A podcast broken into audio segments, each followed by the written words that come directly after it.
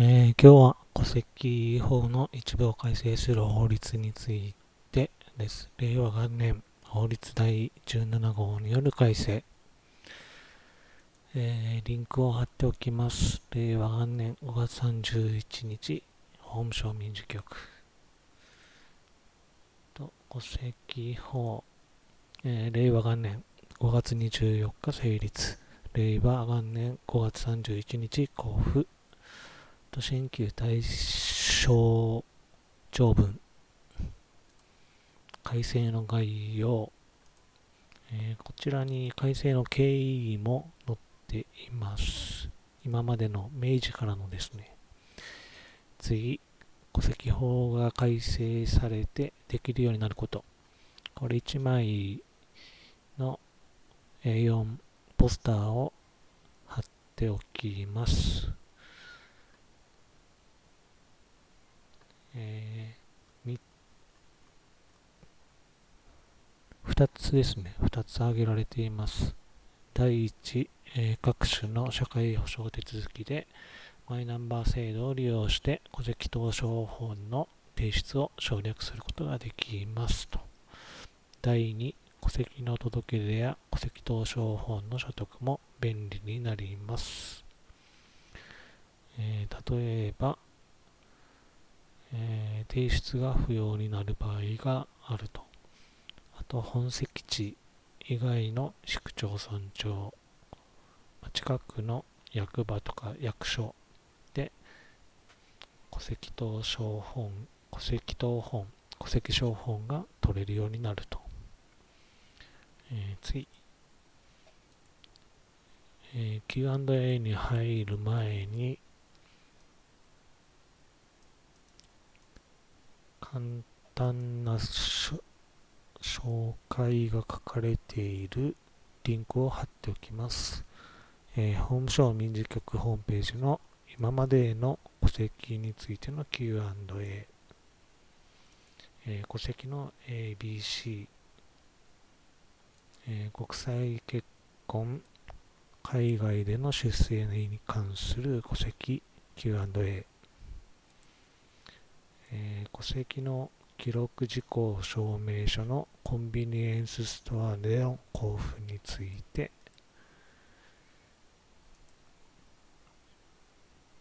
えーリンクを貼っておきます。次、えー Q&A 作成にあたって参考にした、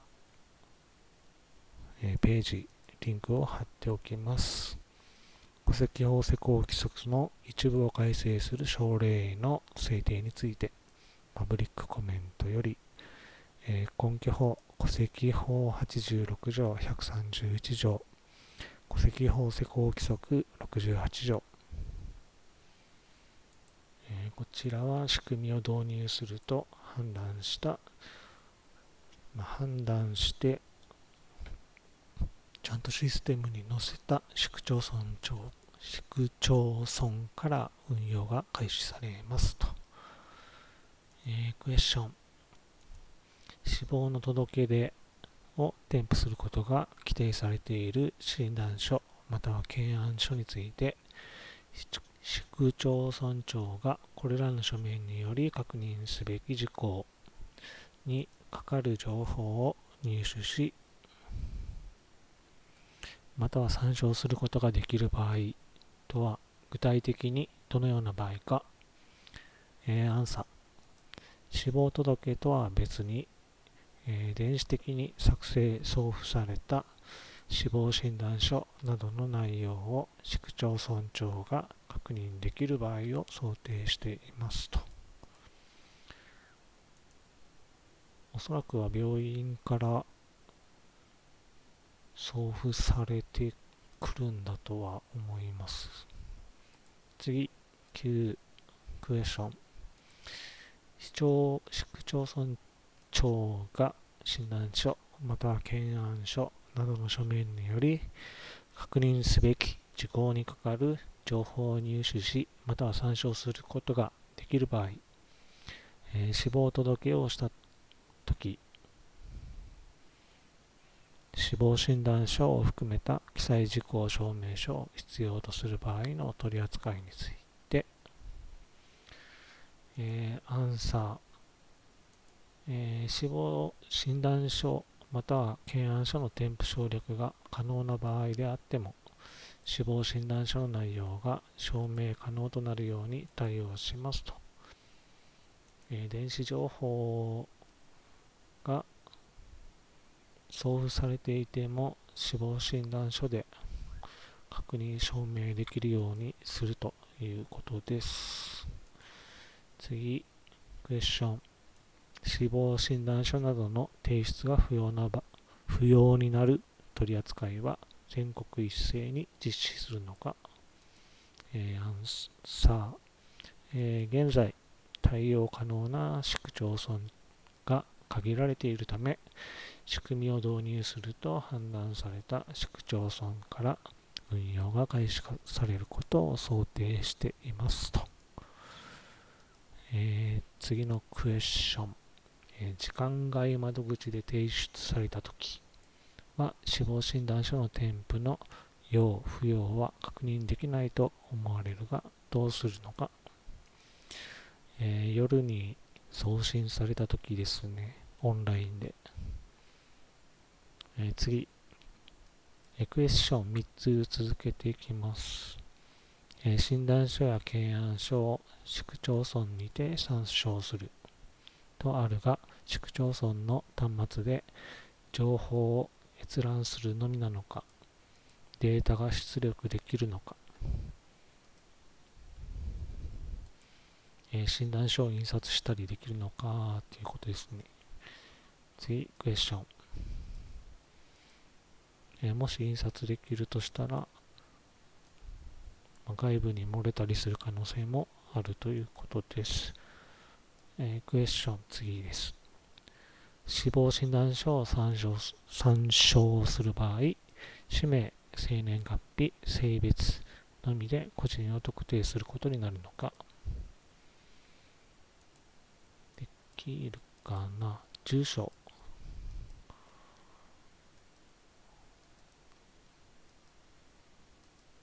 振り仮名まであればできそうですけどね。えー、この3つのクエスチョンに関するアンサーです。えー、市区町村に対して適宜連絡、周知す、周知をする予定です。ということは、今から決めるということです。もう考えてはいるんじゃないかなと思います。次、えー、関連戸籍法24条、えー、2020年令和2年5月1日から施行、去年から施行されています。えー、クエスチョン。市区町村長が管轄法務局長などの許可を得て戸籍訂正をすることができる場合とはどのような場合か。えー、アンサー。戸籍の記載、届出書の記載、その他の書類から市区町村長において戸籍訂正の内容及び理由が明らかであると認めるときは、えー、法務局長などの許可を得て戸籍の訂正をすると。次、クエスチョン。えー、市区町村長が管轄法務局長などの許可を得ないで戸籍の訂正をできる場合とはどのような場合か、えー、アンサー戸籍の訂正の内容が軽微なもので戸籍に記載されているものの身分関係についての記載に影響を及ぼさない場合、えー、警備、身分関係に影響を及ぼさないとはどのような場合かというと、えー、出生年月日をご記、誤って書いたと、え、出生届のこの出生の場所を誤って書いたと、え、認知届の認知者、えー、子供の氏名を誤って書いたと。養子縁組の大学者の資格の記載を誤って書いた場合、えー、夫、妻について婚姻事項の記載を、えー、抜かして書いた場合、外国で成立した離婚の裁判の報告的離婚届がされたのに協議離婚と記載した場合、人の死亡年月日を、えー、誤って記載した場合など、えー、根拠資料法制審議会戸籍法部会第5回会議平成30年3月9日開催参考資料16戸籍訂正手続きについて、えー、リンクを貼っておきます。次、戸籍法87条2020年、えー、令和2年5月1日から施行もされています。えー、クエスチョン。死亡の届け出を提出するものの範囲はどのように変わったのか？アンサー。えー、改正前は同居の親族、その他の同居者、えー、家主、地主、家の管理人、同居の親族以外の親族、後見人、補佐人、補助人、えー、改正後には任意後見人と任意後見受任者、え、まだ任意後見人になっていないけども任意後見契約は締結している方が追加されました。あと、葬儀者が、えー、死亡届を、死亡の届け出を役場に提出することがありますが、えー、それは提出しているだけで、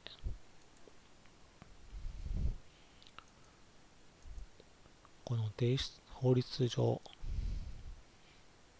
提出する人は誰でもよくて、死亡届の提出者の名前に書ける人の範囲です。次、戸籍法118条。えー、クエスチョン。戸籍のシステムっていうのは何ですか？えー、アンサー。現在、東日本の市町市町村の戸籍の副本副本、コピー、コピー、あ、予備、予備と言っていいですかね。戸籍の予備は、えー、予備のデータ、予備の情報は、えー、西日本、西日本の市町村の戸籍の副本は東日本でというふうに全国2カ所においてバックアップを行っていると。えー、この戸籍副本データ管理システムについては市町村とつながっていることはつながっている。で、この戸籍のおそらく災害が起こった時などにつなげられることはつなげられるという意味だと思います。えー、この戸籍の副本を保存するというバックアップとしての機能を有するにとどまっていました。えー、市町村において戸籍副本データ管理システムに保存された情報を参照することが可能になっていない。まあ、あの個人情報たくさん入ってているのでいつでも参照できるとすると、えーまあ、漏洩につながったりするので、今は可能となっていないと。次、市町村と国とのシステム上の連携は行われていないと。えー、だから相続登記などにも、えー、戸籍を省略するということはできていません。えー、これを行政機関の間で戸籍に関する情報を参照することができる機能を持たせるようにする。えー、令和5年度中に運用可能にするために、令和3年度中にプログラム開発を終えることを予定していますと。えー、来年の3月31日までには、プログラムが終わる。もう今、開発中なんだと思います。えー、日本過剰出版株式会社の戸籍情報システム標準使用書もう一つ日本過剰出版株式会社の戸籍情報オンラインシステム標準使用書のリンクを貼っておきますあとシステムの、えー、図を2枚貼っておきます。次のクエスチョン。えー、除籍簿などの画像管理をしている戸籍。あと、あの、手書きのものですね。それは対象になるのか。アンサー。えー、コンピュータ化以前、えー、平成6年以前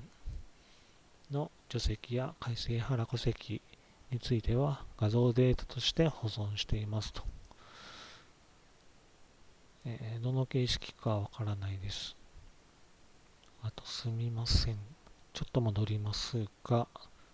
この戸籍情報システムと戸籍情報オンラインシステム、えー、忘れていなければちょっといくらかかるのか見てみたいと思います。えー、戻って戸籍情報がテキストデータ化はされていないと。えー、情報連携に使う場合、画像データ化された除籍について手作業でテキストデータ化の整備を行う必要があります。えー、平成27年10月以前に死亡した方には、マイナンバーが不番されていないということから、情報連携の対象となっていません。えー、児童扶養手当の受給申請に対応するために、情報連携を開始する時点で未成年である者の戸籍については、改正原戸籍、除籍についてすべてできテキストデータ化することを検討していると。えー、画像データもいろいろあると思うんですが、おそらく抜き取れるものは抜き取って、抜き取れないものは手作業でやると思います。はい。えー、クエスチョン。えー、マイナンバーから戸籍の情報が漏洩することはあるか、えー、アンサー。戸籍とマイナンバーを直接紐付けない方策を取る、えー、答えとしては情報が漏洩することはないように方策を取ると言っています。次戸籍法120条の3についてクエスチョン。えー、電子戸籍証明書。えー、戸籍電子証明情報。とは何か。えー、アンサー1から19までの数字、記号、アルファベットを組み合わせた XML 形式のファイルとなっています。図を貼っておきます。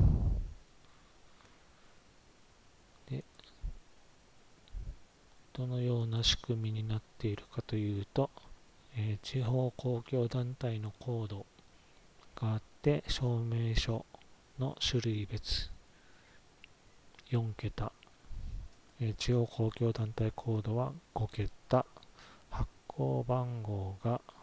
1234566桁で半角カンコンコンマ KEC 半角アルファベットとなっています。す、えー、で、に発行番号というのは皆さんが戸籍、当本、小本を取ると、下にちっちゃく書いてあると思います。えー、6桁の番号ですね。えー、参考としたのは、戸籍手続きオンラインシステム構築のための標準使用書185ページです。次、クエスチョン。戸籍のデータは個人単位で作られるのか、世帯単位か、えー、アンサー。個人単位で身分関係情報を作成しますと。えー、今までのクエスチョンの出展は、えー、第198回国会法務委員会第15号、えー、令和元年5月10日です。参議院ですね。えー、クエスチョン。次。えー、情報提供用個人識別符号とは何か、えー、アンサー、す、え、で、に不番されているマイナンバーから、えー、違う番号に加工されて、市区町村が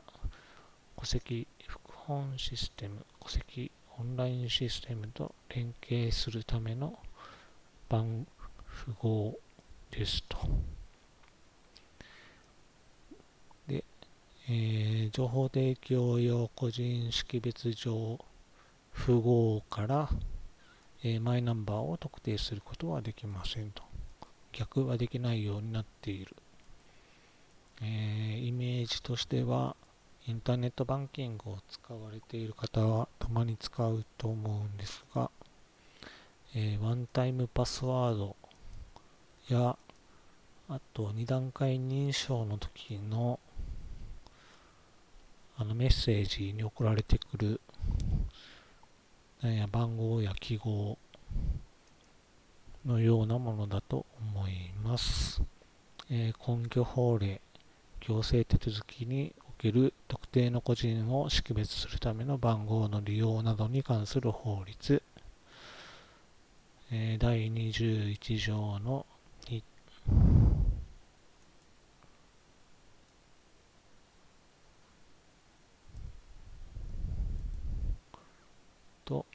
第45条の2です。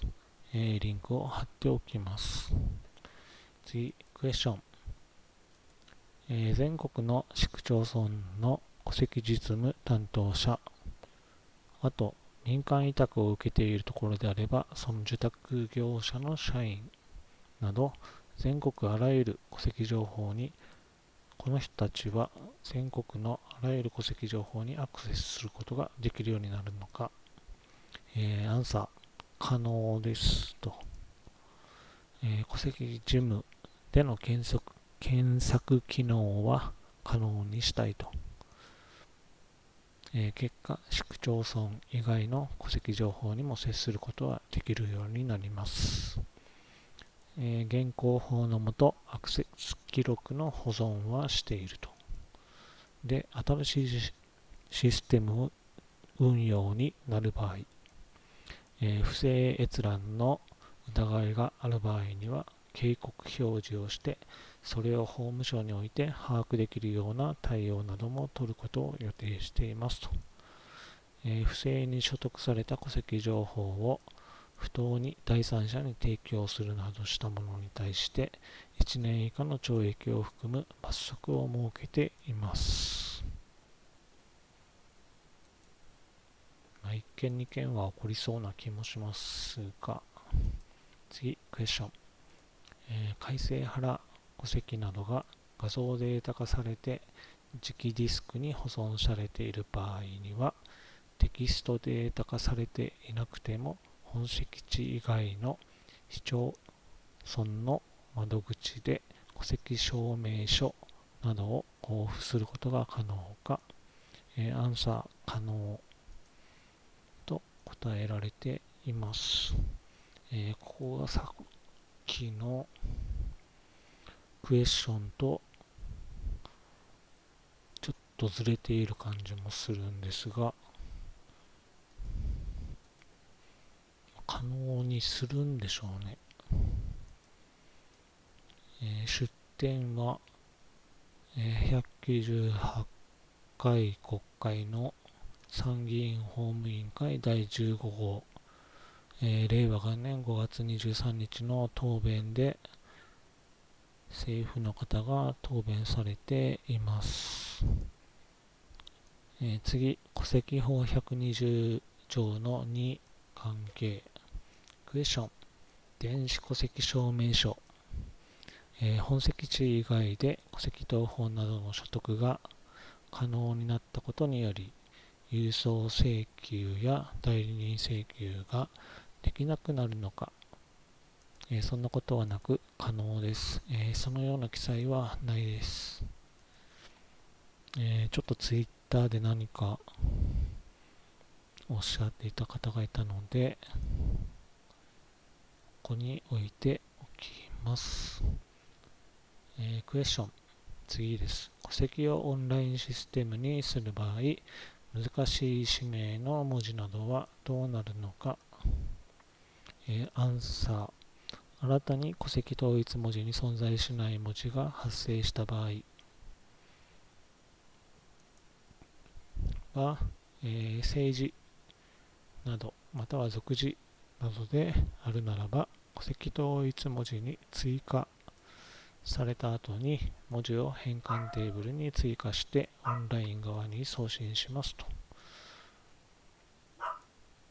えー、何か、あの文字を変換してオンラインに送信してそのまま使えるようにします。その文字を。ということですね。えー、根拠え参考情報として戸籍手続きオンラインシステム構築のための標準使用書、え73ページです、え、次のクエスチョン。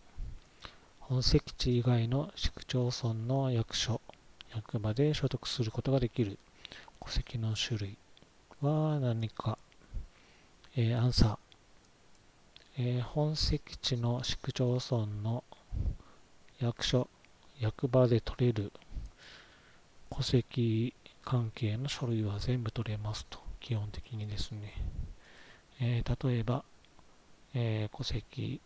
改正原戸籍、改正原除籍、除籍の同本、小本、えー、戸籍、改正原戸籍の不評、えー、戸籍、改正原戸籍の不評の除票、えー、参考として日本過剰出版株式会社戸籍情報システム標準使用書 P、P じゃないな、1132ページです。えー、次のクエスチョン。戸籍証明書と電子戸籍証明書の違いは、えー、アンサー。戸籍証明書は、えー、直ディスク CD の戸籍に記録されている、えー、書面ですと。で、役所やコンビニで取りますと。電子戸籍証明書は、えー、ファイル、あの、ワードファイルとか、そういうファイルです。で、これは役所、コンビニ、オンラインで所得を想定していますと。えー、参照として戸籍法の改正に関する要項案4ページ、えー、リンクを貼っておきます。次のクエスチョン、えー、オンラインで取ることができる戸籍関係の種類は、えー、アンサー、えー、出典は戸籍手続きオンラインシステム構築のための標準使用書22ページです。えー、戸籍謄本、戸籍証本、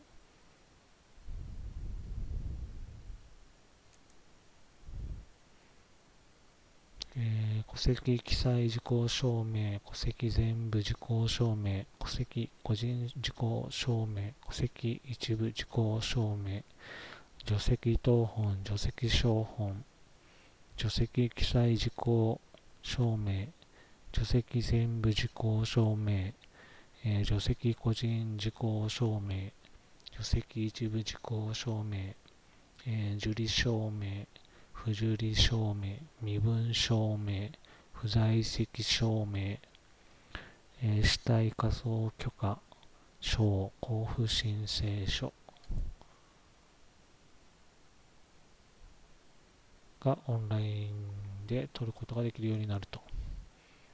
で、電子証明書として取れるのはそのうちの一部となっています。えー、図を添付しておきます。次、クエスチョン。オンラインで可能になる届け出手続きはと、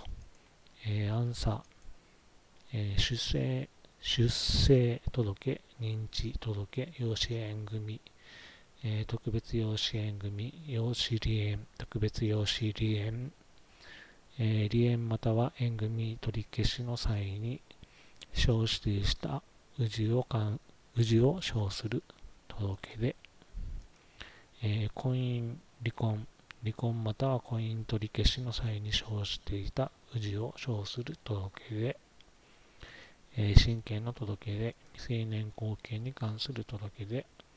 えー、死亡届、失踪届、福氏届、姻族関係終了届、指定相続人排除、取り消し届、